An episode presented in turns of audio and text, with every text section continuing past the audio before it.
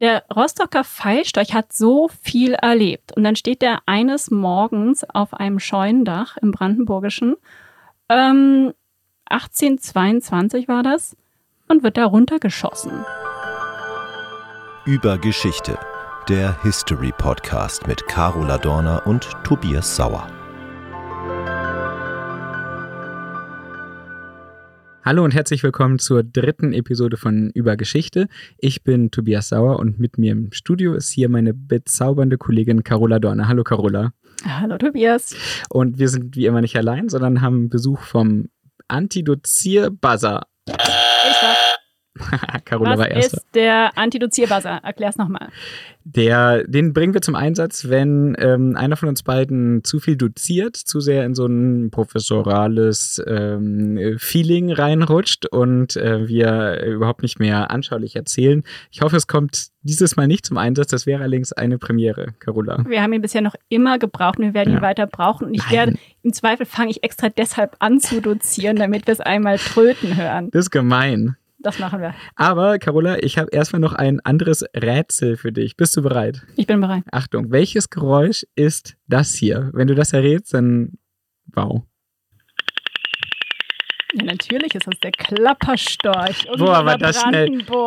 War das schnell? Toll, oder? Das war ganz wunderbar. Tatsächlich habe ich es noch nie, glaube ich, in freier Wildbahn gehört. Ja, weiß ich auch nicht so genau, wobei es hier, hier in Brandenburg, wir nehmen den Podcast, muss man dazu sagen, in Berlin auf. Das heißt, ähm, drumherum ist Brandenburg und dort gibt's ja wirklich viele, viele, viele Störche. Muss man Ich, sagen. ich habe viele Storche immer wieder gesehen, aber sie haben noch nie mir den Gefallen getan, zu klappern, wenn ich vorbeikam. Vielleicht in, dieser, in diesem Sommer hast du die Chance. Ich höre noch mal ein bisschen hin, genau. Also, genau, das ist der Storch, der Klapperstorch. Ähm, aber es ist, muss man sagen, leider vielleicht nicht der Storch, über den du geschrieben hast. Du hast nämlich auch um einen Storch geschrieben, aber der ist lange tot.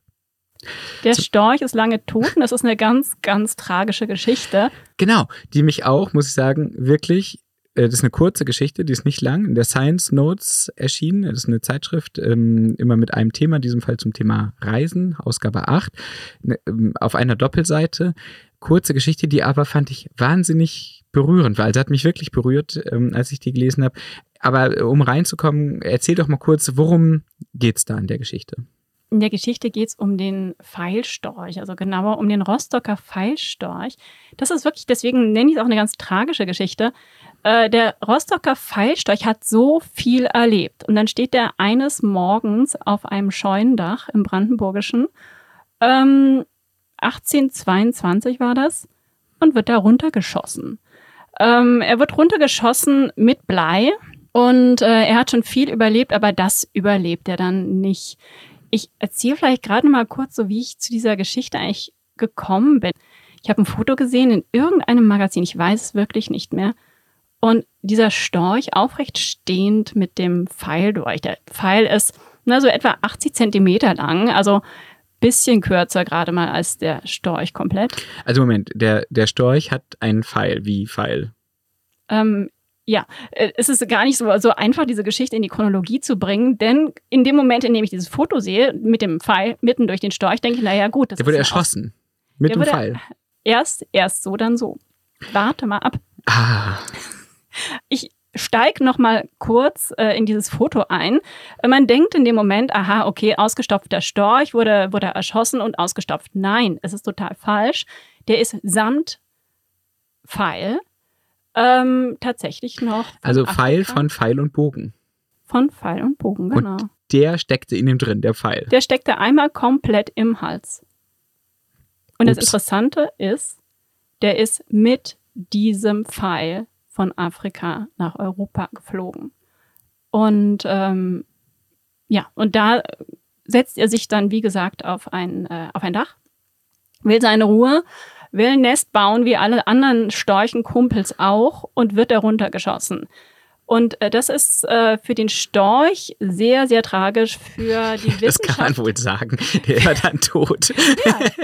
Ich meine, stell, stell dir, zieh dir das mal rein, ja? Du hast einen afrikanischen Pfeil im Hals, äh, hast den aber ziemlich gut überwunden. Also der ist, der steckt nicht in der Speiseröhre, der steckt nicht in der Hauptschlagader. Und du kannst mit diesem, mit diesem Pfeil im Hals Tausende und Tausende Kilometer fliegen. Ich finde es eh schon faszinierend, wie die, wie die Vögel das schaffen, aber der mit einem Pfeil im Hals. Und dann stehst du auf diesem Scheunentor, denkst, du hast es geschafft, und dann kommt dieser Graf, der dachte irgendwie, was ist mit diesem Storch los? Der hat da was. Und der wollte einfach wissen, was es ist. Er schießt ihn vom Dach, findet diesen Storch mit dem Pfeil, findet das komisch, übergibt ihn der Wissenschaft. Beides wird untersucht, der Storch und der Pfeil. Und diese Wissenschaftler merken, der Pfeil, der kommt ja gar nicht hier aus dem Brandenburgischen. Sondern du hast gerade schon angedeutet, aus Afrika. Der kommt aus, aus Afrika, ja. Wie kommt ein Storch an einen afrikanischen Pfeil? Standen die da und fragten sie sich. Jetzt, ich will mal einen Schritt zurückgehen, irgendwie. Also, es ist doch bekannt, dass Storche reisen. Jetzt ist diese, die Geschichte erschienen im, in, in einem Heft, das sich mit dem Thema Reisen beschäftigt. Warum ist jetzt dieser Storch, also okay, der hat einen Pfeil im Hals, aber warum ist der jetzt eine Geschichte wert? Das habe ich noch nicht ganz verstanden. Also es gibt doch hunderte Störche. Es gibt hunderttausende Störche. Zum Glück. Ich weiß noch, als ich jung war, da hieß immer, der Klapperstorch ist ausgestorben oder so gut wie. Aber ähm, das mit dem Reisen ist genau das Thema. Klar, also es ist ja auch im Science Notes Reisen erschienen. Ich habe mir die Frage gestellt, warum reisen Tiere und bin hinterher beim, Ste beim Pfeilstorch gelandet. Ähm, das war denen eben damals überhaupt nicht klar.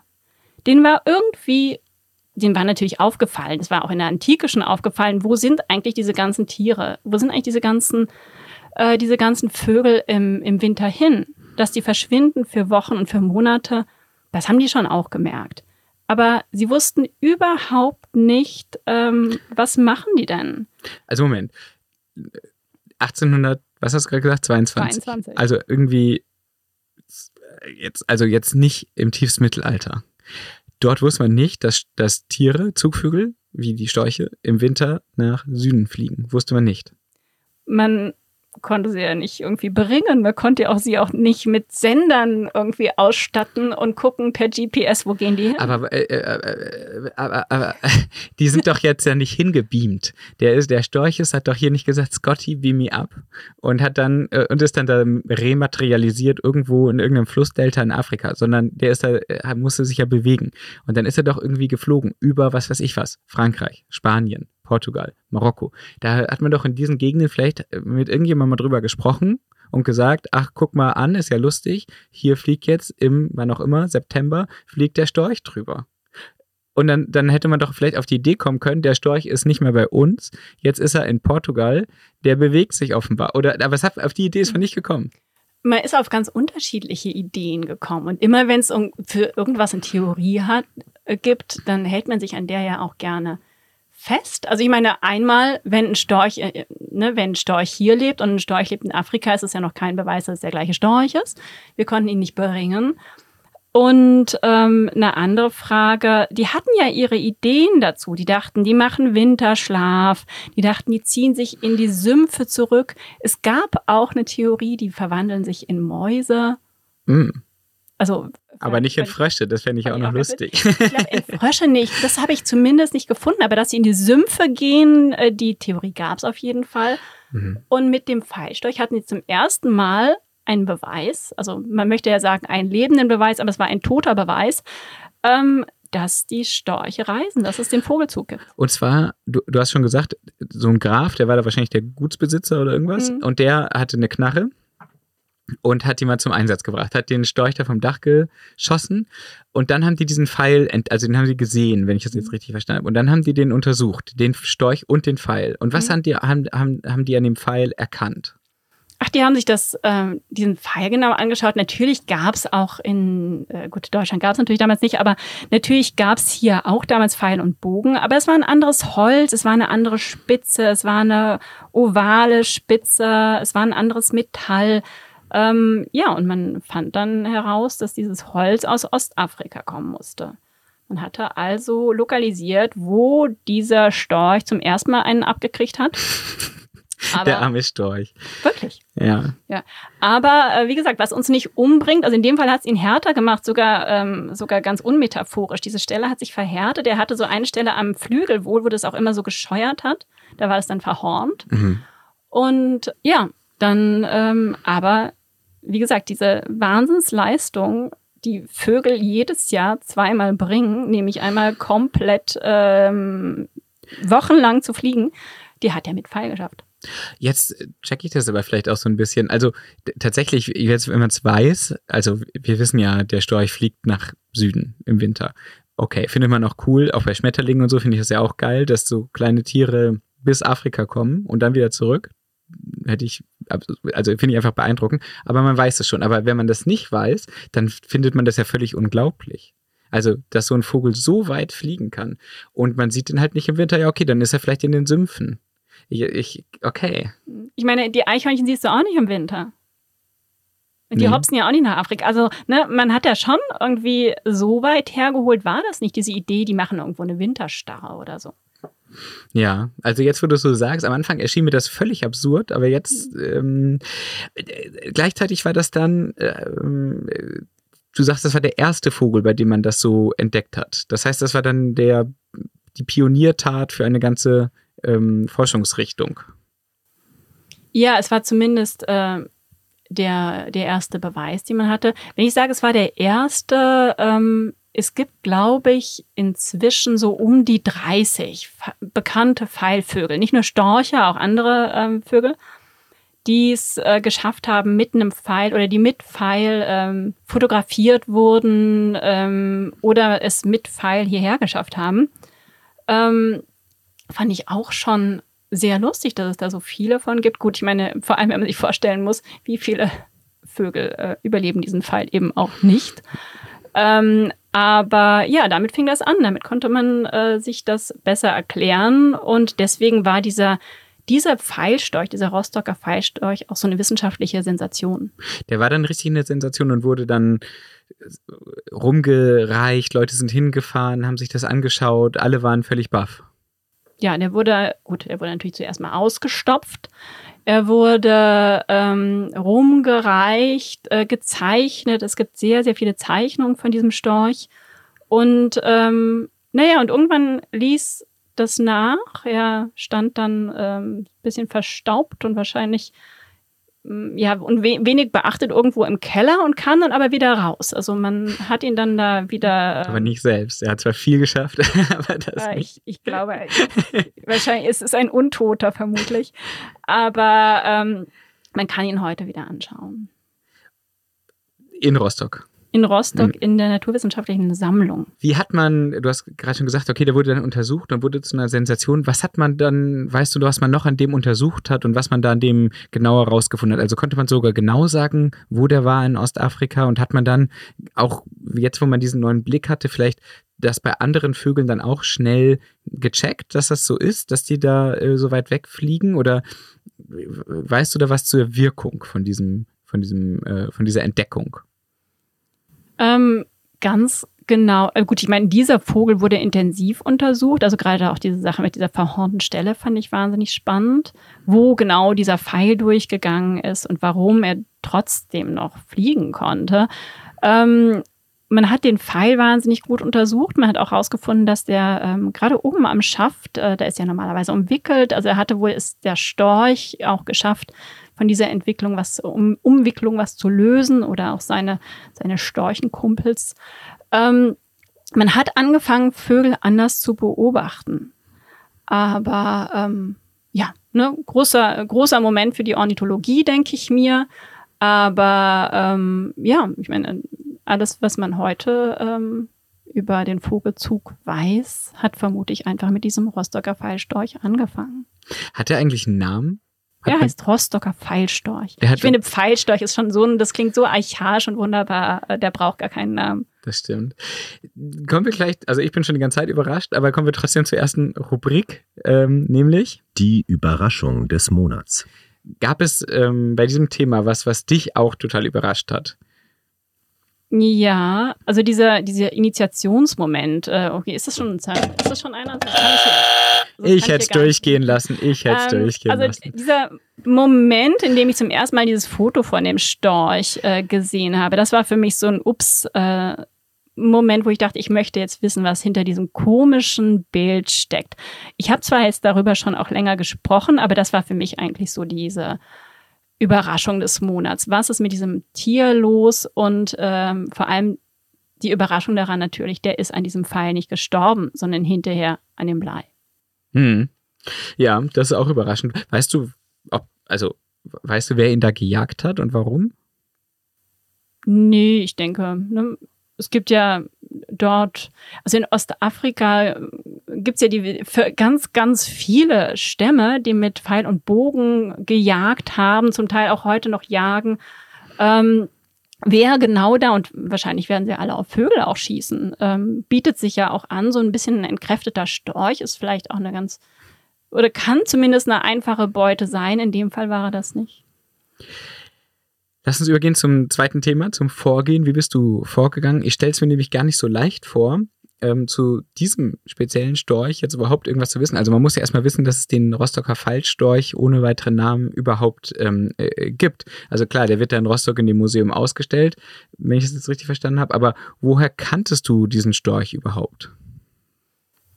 Mm, ich habe ihn also einmal, äh, als ich dieses Thema mir so ein bisschen vorgenommen habe, habe ich das gemacht, was wir immer alle erstmal machen. Ich habe erstmal kreuz und quer im Netz geschaut, bin dann relativ schnell auf diesen Rostocker Pfeilstorch gekommen. Also ich wusste, es gibt Pfeilstorch, ich wusste, dass die so heißen, äh, bin dann schnell auf den Rostocker gekommen. Ich habe aber dann auch erstmal gefragt im äh, Naturkundemuseum in Berlin, ob die zufällig einen Pfeilvogel haben weil äh, die Recherche lief mitten in der, in der Corona-Zeit. Äh, ich sah mich nicht dicht gedrängt im Regionalzug nach äh, Rostock, äh, obwohl es ja gar nicht so weit weg ist. Das ist das scheußlich, diese Entfernungen haben sich ja sowas von verschoben in der Zeit. Ähm, ich habe ähm, dann mit Ornithologen darüber gesprochen, ähm, mit Historikern darüber gesprochen und äh, es gibt ein wunderbares kleines Buch, das haben sie mir dann auch empfohlen im Naturkundemuseum. Und das heißt das neue Buch vom Pfeilstorch. So neu ist es gar nicht mehr. Aber ich habe da sind irgendwie Ausstellungsberichte mit drin, da ist äh, einiges mit drin, äh, also einfach die Zeichnungen, die Berichte von damals, der Kenntnisstand. Das habe ich mir dann sehr, sehr gerne angeschaut und das ist zum Teil wahnsinnig skurril, was man da so findet. Und ähm, bist du dann nochmal in den Regionalzug nach Rostock gestiegen? Bist du nochmal hingefahren? Ich bin leider nicht in den Regionalzug nach Rostock äh, gestiegen. Die Zahlen waren damals ganz, ganz grauenvoll. Und warst du vorher, also kanntest du konkret diesen Storch schon? Hast du ihn schon mal gesehen vorher? Nein, ich kannte ihn nur von okay. Bildern. Ah, okay, aber die kannst du schon. Also, ja, ja. und woher wusstest du von diesen Pfeilvögeln? Ich habe noch nie davon gehört. ja, es ist, es ist wirklich ein bisschen abseitig, aber ich hatte in irgendeinem Magazin, ich weiß wirklich nicht mehr in welchem, dieses Bild gesehen. Das ist Jahre her. Das ist Jahre her. Da gab es auch keinen Text zu. Da gab es nur eine ganz kurze BU, eine Bildunterschrift.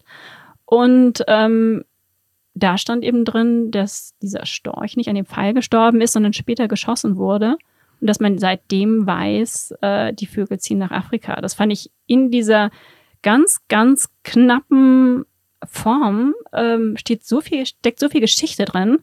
Äh, gut, ich habe hinterher ja eine Doppelseite darüber geschrieben. Äh, ich hätte natürlich sehr, sehr gerne viel mehr geschrieben, aber da kommt so viel zusammen. Das mhm. ähm, fand ich faszinierend. Also bei mir war wirklich diese Zündung das Bild, was ich nicht wieder vergessen habe ähm, wenn du mit diesen Ornithologen, Historikern und so gesprochen hast, ähm, was fragt man die denn dann, wenn man das, also fragt man die dann konkret zu diesem einen Vogel eher oder fragst du dann, ja, generell zu Wissenschaftsgeschichte oder also wie, wie, wie muss man sich das vorstellen?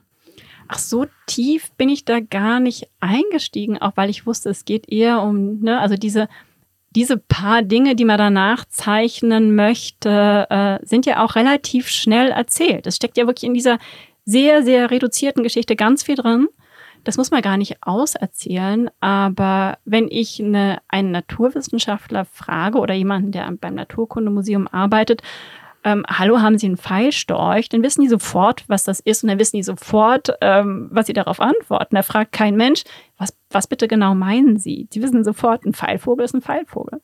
Na, ich meinte jetzt mehr, ähm, also äh, hast du die dann gefragt, irgendwie, ja, welche Bedeutung haben Pfeilstörche für die Entwicklung der Wissen oder was weiß ich was? Also mit, über was spricht man da mit den Leuten? Oder was sind so die Fragestellungen? Ich wusste, dass ich für diese ähm, für diese Metaebene, was ist jetzt die Bedeutung des Pfeilstorchs für die Ornithologie oder für die äh, wissenschaftshistorische äh, Einordnung, dass ich dafür gar nicht so viel Platz haben würde. Deswegen habe ich da, bin ich da nicht tiefer eingestiegen und hatte da wirklich, klar, natürlich, man weiß hinterher immer viel, viel mehr, als man schreiben kann, habe ich fast alles zusammengelesen. Mhm. Ja. Und über den ist auch dann viel publiziert worden. Das heißt, man kann, man, du hast gerade schon gesagt, diese Ausstellungstexte gibt's, äh, da kann man reingucken mit Berichten darüber. Also das heißt, man, man hat dann so eine, so eine ganze ja, Entdeckungsgeschichte letztendlich, die daraus dann, die, die darauf aufbaut. Ja, und wenn man es einordnen kann, es mhm. passiert tatsächlich auch heute noch, dass wenn man ähm, einen Vogel irgendwo fotografiert mit dem Pfeil mittendurch und der rennt noch und fliegt noch. Das landet jedes Mal in der Zeitung. Mhm. Und wenn man dann mit jemandem zu tun hat, der das ein bisschen einordnen kann, bringt er das natürlich in Beziehung zum Pfeilstorch. Wenn du konkret über diesen äh, Pfeilstorch recherchiert hast, was, was, da, was ist da unbekannt geblieben? Was weiß man da gar nicht über den? Was weiß man über diesen, naja, äh, ne, wie ist das passiert? Wer, wer hat auf den geschossen? Wo genau war der? War der in Kenia? War der in Tansania? War der in, ich, ne? Man möchte natürlich dann alles ganz genau wissen. Und man wünscht sich in dem Moment natürlich, er hätte einen Ring dran gehabt oder einen Sender. Hm. Tja, nicht, ja. nicht damals. Nicht damals. Ähm, so wie du geschrieben hast, habe ich gerade schon mal angedeutet, kommt einem der Storch irgendwie total nahe. Also man hat es, man, man ist da irgendwie, hat so eine Sympathie auch für den Storch. Wie ähm, schaffst du das? Wie gehst du da beim Schreiben vor? Eine Sympathie für den Storch. Ich konnte bei, bei dem Text äh, etwas machen, was ich sehr, was ich sehr schräg fand und was wahnsinnig viel Spaß gemacht hat. Ähm, es sollte ein bisschen also man kann, klar, Science Notes, es, es sind immer Texte, die äh, über ne, Wissenschaft äh, berichten, über neue Erkenntnisse, zum Teil auch in dem Fall über alte Erkenntnisse. Aber ähm, man kann stilistisch viel machen. Und äh, ich soll, also die einzige ne, Vorgabe, die ich hatte, es darf ruhig ein bisschen, ähm, ein bisschen, ja, nicht crazy sein, aber schon ein bisschen. Naja, jedenfalls habe ich mir dann vorgestellt, ähm, ich habe den Text wirklich so mehr oder weniger aus der Perspektive eines ausgestopften Storchs geschrieben. Und äh, das fand ich schon einigermaßen schräg. Also ne, man stellt sich wirklich vor, man ist dieser Storch und denkt sich, verdammt, bis hierhin habe ich es geschafft. Und jetzt stehe ich auf, diesem, auf dieser Scheune, kann eigentlich ne, anfangen, Nest zu bauen und äh, dann kommt dieser Graf daher und will geschickt sein oder will es halt wissen. Und ähm, ich glaube, das war ein bisschen der Trick, warum man diesem Storch so nahe kommt. Denn ich glaube, so ein ausgestopftes Tier, also ganz im Ernst, äh, ne, ein bisschen eine Faszination hat's immer, aber man bleibt doch davor auch oft so ein bisschen befremdet. Und äh, der Pfeilstorch, gerade weil er diese Geschichte hat und weil man sich in diese Geschichte gut eindenken kann, ähm, da fiel es mir relativ leicht. Und also auch gerade diese Sehnsucht des Storchs, der in dieser verdammten Vitrine in Rostock steht und denkt, boah, wäre ich jetzt gerne in Afrika. Äh, das hat großen Spaß gemacht. Ja, das kommt, kommt voll rüber und ich finde, das ist, ist dir wirklich super, super gut gelungen. Das hat echt Spaß gemacht, das, das zu lesen. Ähm, die Panne des Monats ist unsere nächste Rubrik. Achtung. Die Panne des Monats habe ich vorher schon gesagt. Aber ähm, ich meine, die Panne des Storches ist ziemlich klar. Aber was war deine Panne des Monats? Gab es da irgendeine Situation ähm, bei, bei dieser Geschichte, wo du gedacht hast, ach Mist, das ist richtig schief gelaufen? So richtig schief gelaufen eigentlich nicht. Vielleicht liegt es aber auch daran, dass ich da relativ viel Freiheit hatte. Ähm, ich hätte mir sehr gewünscht, einen Fallstorch zu sehen. Also mhm. Vor allem, weil ich weiß, es gibt ja gar nicht so wenige. Die Wahrscheinlichkeit, dass hier irgendwo in der, in der Sammlung hinten im Schrank einer steht, äh, war gar nicht so gering. Und äh, wenn ich das als Panne, wenn wir das als Panne werten wollen, das ähm, ja, hätte ich mir schon sehr gewünscht und auch so dieses, äh, komme ich nach Rostock, komme ich nicht nach Rostock und dann gingen wir diese Zahlen durch die Decke. Gut, das wird auch vielleicht irgendwann hyst äh, hysterisch, genau, historisch sein. Aber äh, ja, war einfach schade. Nochmal zurück zur Science Notes, diesem Magazin. Ähm, die, wenn ich das ähm, richtig sehe, schicken immer so Themenaufrufe rum. Die überlegen sich ein Thema für ihr Heft und dann bitten sie um Input und Ideen.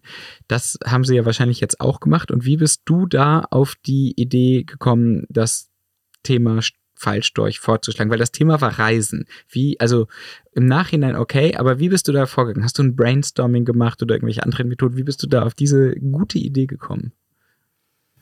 Ja, einmal zu den Themen aufrufen, das gibt's ja gar nicht so selten. Das, also gerade monothematische ähm, Magazine an ähm, ja, alle möglichen Journalisten rausschicken, schickt uns eure Themen und äh, wir gucken dann durch, ob es passt ähm, mache ich normalerweise nie mit bei dem Spiel, weil ja, es lohnt sich eigentlich nur, wenn man in dem Moment schon eine Idee hat. Denn ansonsten denkst du dir irgendwie tausend Geschichten aus und ähm, ja, und hörst nie wieder was. Also bringt's meistens nicht. Der Aufwand steht in einem relativ geringen äh, oder einem schlechten Verhältnis zum, zum Ertrag.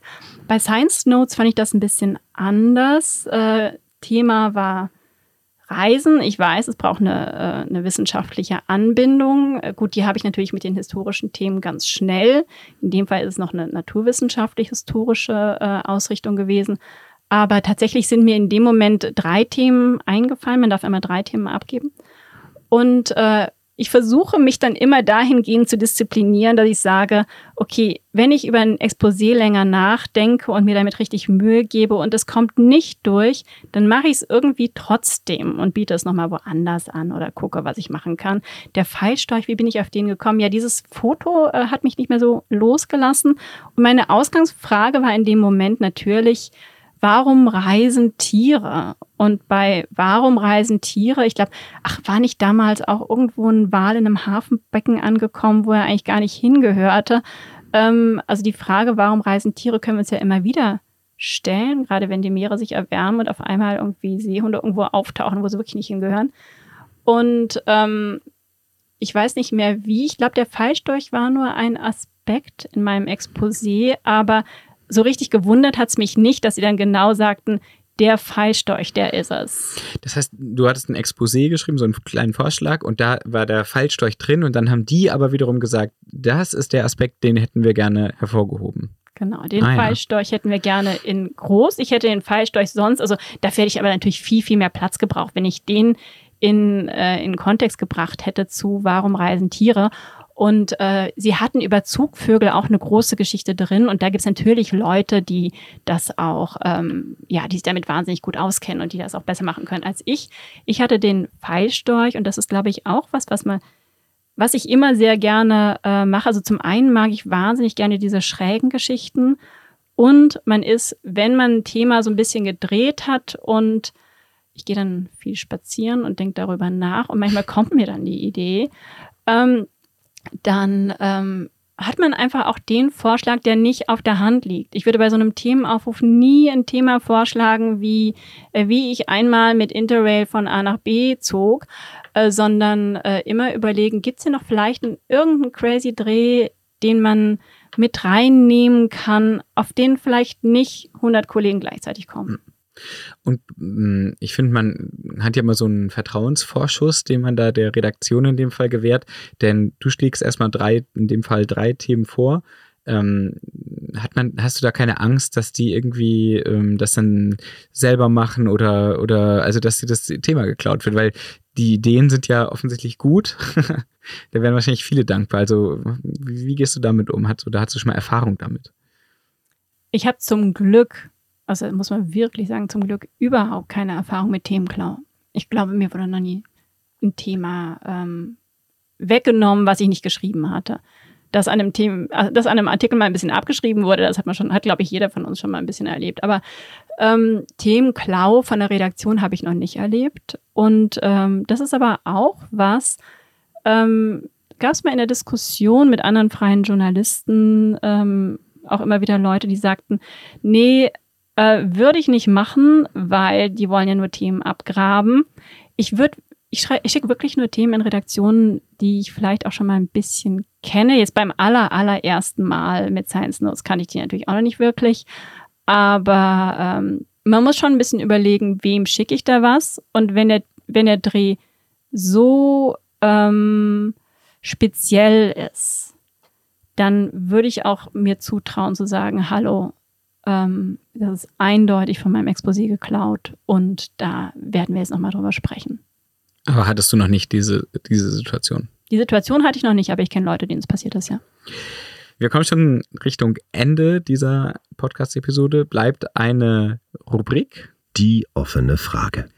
Welches Thema, welche Frage ist dir, brennt dir jetzt noch unter den Nägeln, möchtest du unbedingt klären, äh, Carola, beim Thema Pfeilstorch? Beim Thema Pfeilstorch. Also eine Frage, ähm, wie sieht der jetzt eigentlich wirklich aus? Also ich möchte wirklich und äh, ich habe immer meine äh, keine keine Liste jetzt, aber zu den Dingen, die ich noch machen möchte in meinem Leben gehört, äh, da ich mir genau diesen Storch noch anschaue und egal wie ich das nächste Mal nach Rostock komme. Irgendwann werde ich schon mal wieder nach Rostock kommen. Ich werde mir anschauen, egal was passiert. Das andere, die offene Frage war wirklich, wie wäre denn das Leben von diesem Storch weitergegangen?